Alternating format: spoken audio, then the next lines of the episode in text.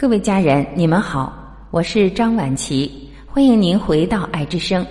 今天我们要一起分享的是中国当代文学大师、画家，在台湾和纽约华人圈被视为深解中国传统文化的精英和传奇人物的木心撰写的文章，题目是《每天都要看书》。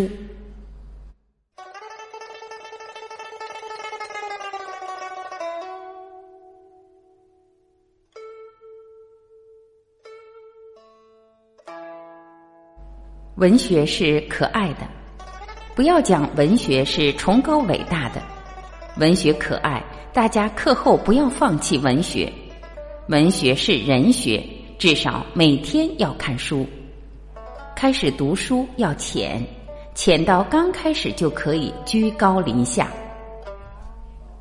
一上来听勃拉姆斯第一交响曲，你会淹死；一开始听圣母颂、军队进行曲，很好。我小时候听这些，后来到杭州听贝多芬的《月光奏鸣曲》，居然完全不懂。对西方，一开始从基督教着手，要从完全看得懂的书着手，还得有选择。至少到六十岁以后，才能什么书都拉起来看，因为触动你去思考，磨砺你的辨别力，成立你自己的体系性。你们现在还不到这个境界。以俄罗斯为例，可以先是高尔基，然后契科夫，然后托尔斯泰，然后陀思耶托夫斯基。我不是推销文学，是为了人生的必备的武器和良药。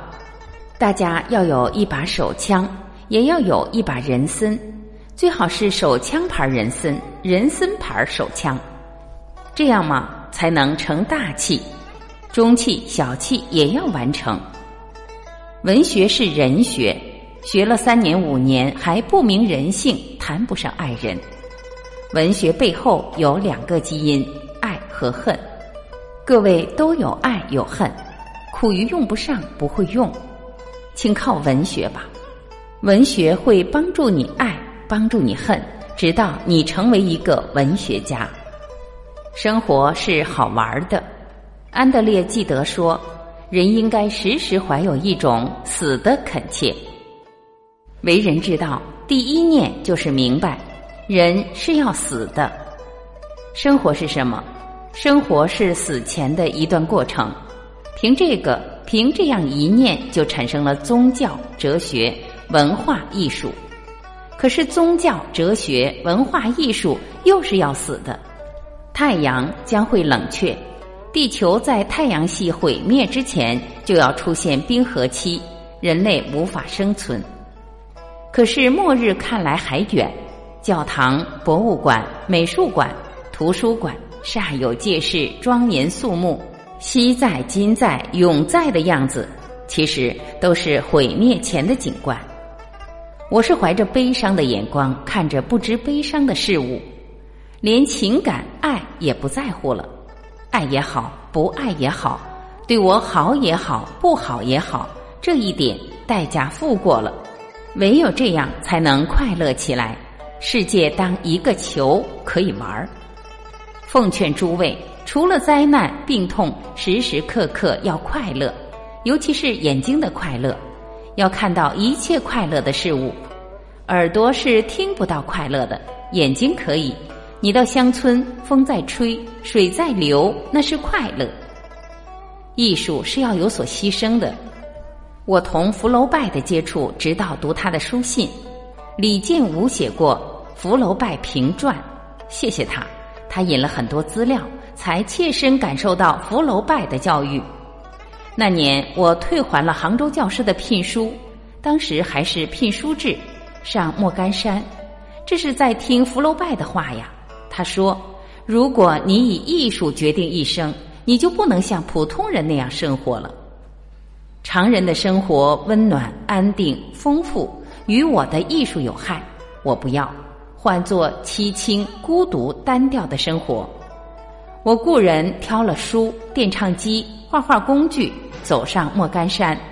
那时上山没有公车的，关起来读书写书，书桌上贴着字条。”是楼福拜说的话。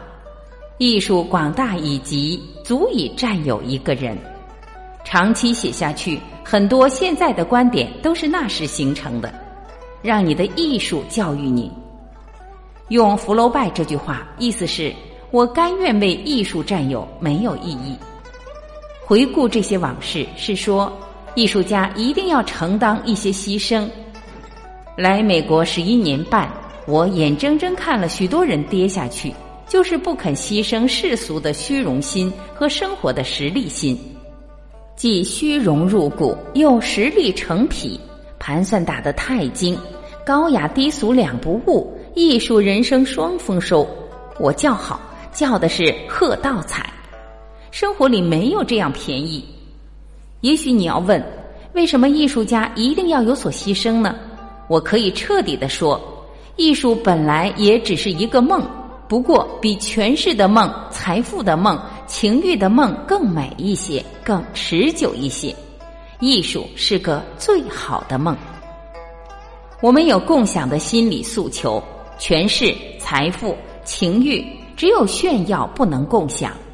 艺术是可以共享的，天性优美、才华高超，可以放在政治上、商业上、爱情上，但都会失败、失算、过气。放在艺术上最好。如果你真能被艺术占有。你哪有时间心思去和别人鬼混？否则生活就不好玩了，因为你还在艺术的边缘甚至边外。艺术没有占有你，你也没有占有艺术，所以你的生活不会很快乐，甚至很烦恼。怎么办呢？好办，再回到前面讲的，人活着时时要有死的恳切，死了这一切又为何呢？那么我活着。就知道该如何了。好了，各位家人，以上就是今天我们一起分享的木心撰写的文章。我是婉琪，这里是爱之声，感谢您的聆听。今天我们就到这里，明天再会。